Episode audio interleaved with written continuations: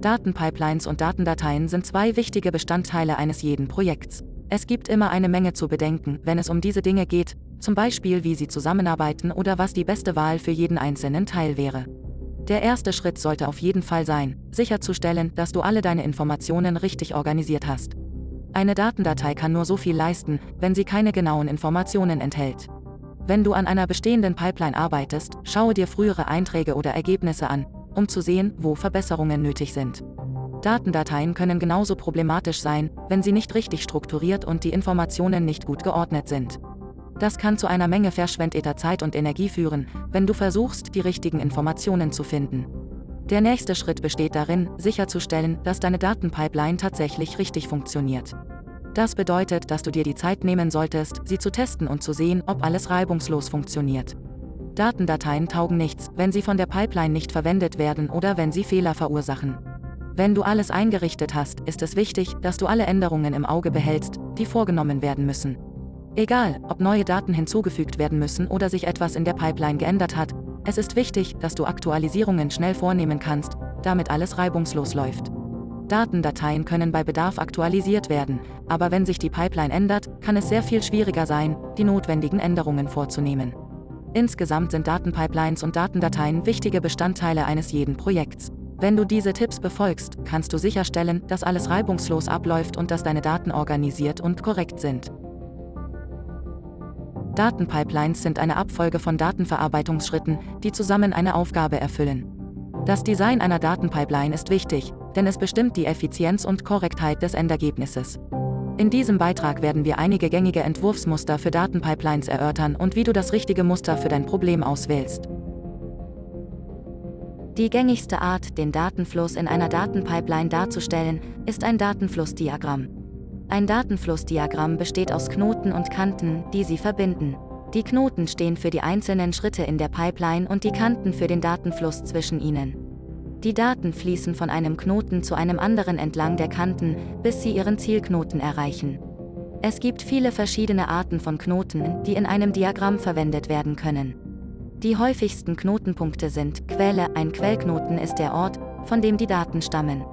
Datenumwandlung, ein Datenumwandlungsknoten wandelt die Daten von einem Format in ein anderes um.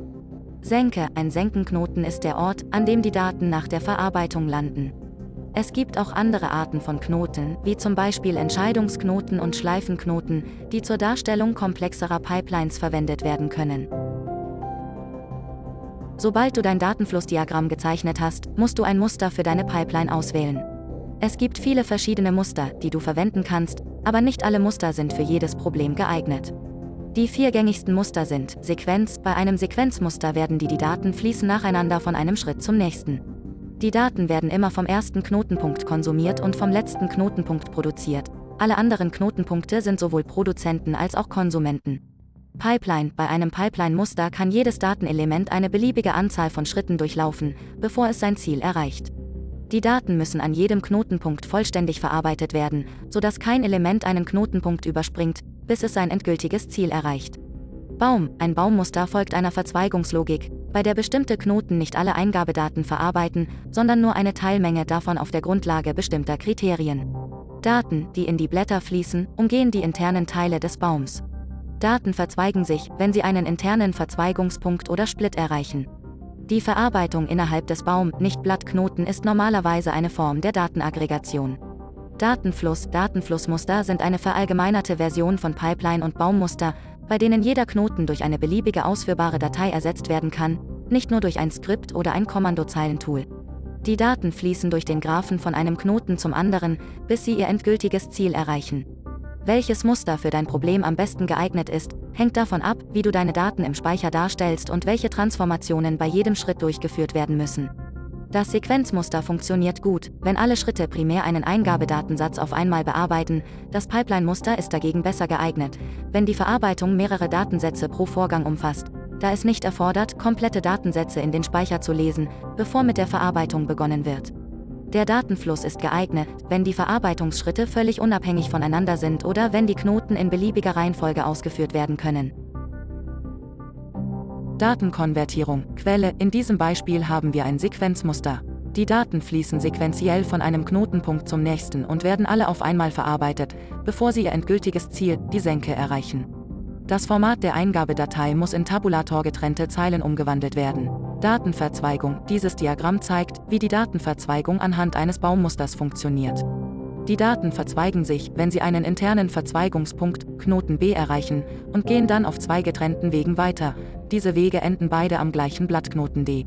Es ist wichtig, dass alle Daten werden an jedem Knotenpunkt verarbeitet, sodass kein Element einen Knotenpunkt überspringt, bis es sein endgültiges Ziel erreicht.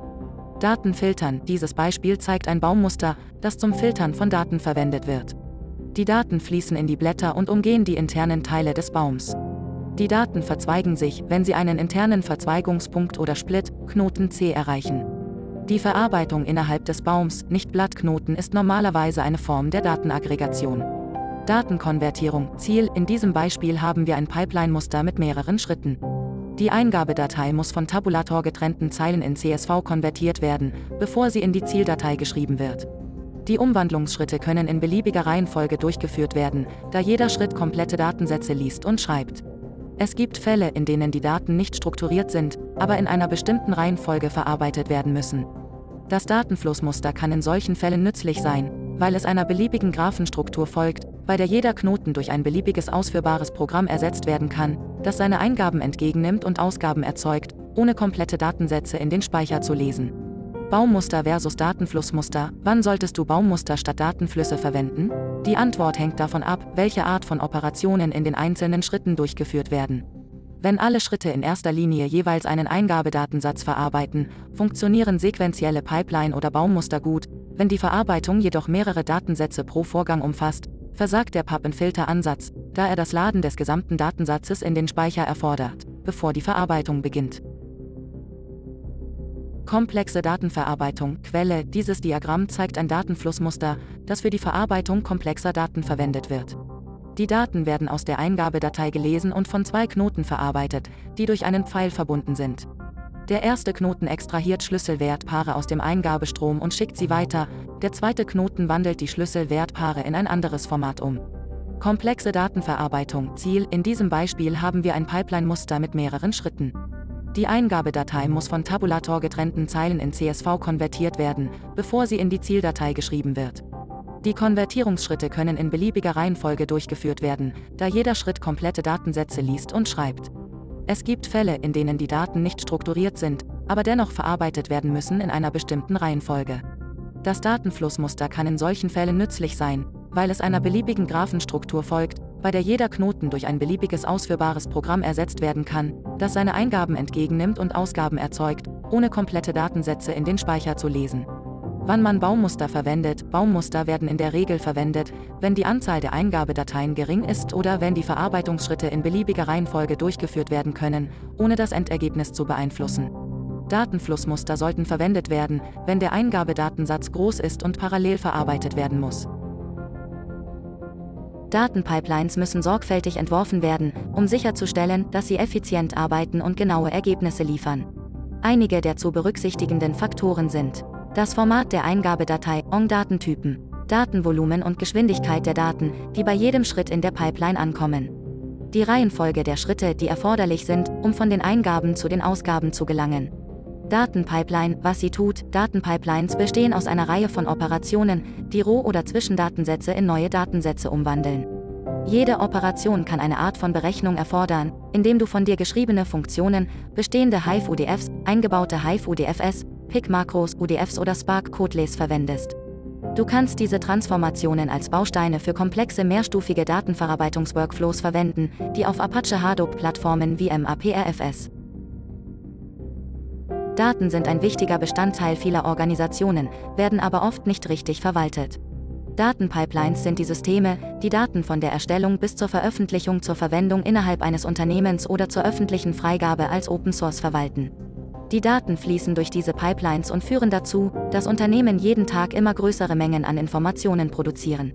Datenpipelines. Datenlösungen müssen einen gewissen Grad an Automatisierung aufweisen. Je komplexer das zu entwickelnde System ist, desto wahrscheinlicher ist es, dass es automatisiert werden muss. Automatisierung ermöglicht es uns, in großem Umfang mit unseren großen Datenbeständen zu arbeiten, was bedeutet, dass wir regelmäßig Berichte erstellen können, anstatt stündlich, täglich, wöchentlich, je nach deinen Bedürfnissen.